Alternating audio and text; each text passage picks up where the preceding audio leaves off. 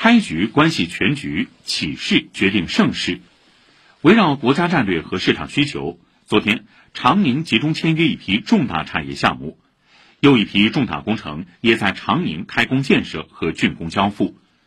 同期发布的优化营商环境新政，释放出抓发展、抓项目、抓投资的强烈信号，助推区域高质量发展。请听报道。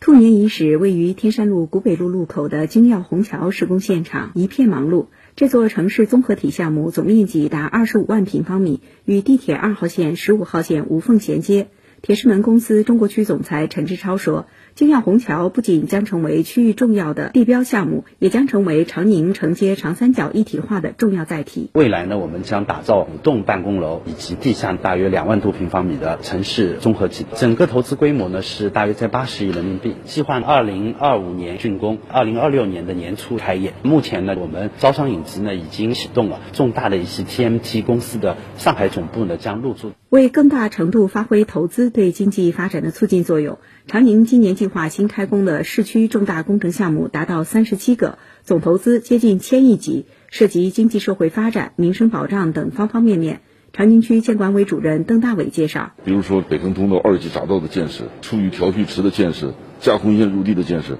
区里的很多的重要的经济载体的建设，城市更新的话，比如说像国展中心这个项目，在今年呢，我们希望它能够取得实质性的突破，看到它在空间形态上转变，给整个老虹桥区域重新焕发活力。既有新开工，也有一批新竣工的重大工程。地处新华路历史风貌区的网红地标上升新所二期项目 N 一号楼，今年就会对外开放。上海万科项目合伙人杨小丽介绍。二期项目将延续尊重历史文脉、延续城市脉络、新老建筑对话、多样共享共生的理念。拓展园区、街区、社区相融的内涵。二期工程呢，我们一共有五栋楼，两万四千方的建筑面积，其中的 N 一楼已经竣工了，全面的开业呢是在二零二四年。它是商办复合型，总部的办公是一部分，然后有一些时尚的这种商业，我觉得这个跟一期的组合会更加令人惊艳的。与此同时，随着中广电移动网络、亚马逊创新中心、上海朗绿建筑科技等一批数字经济、绿色低碳领域的产业项目签约落地，长宁正在新赛道上不断蓄积新动能。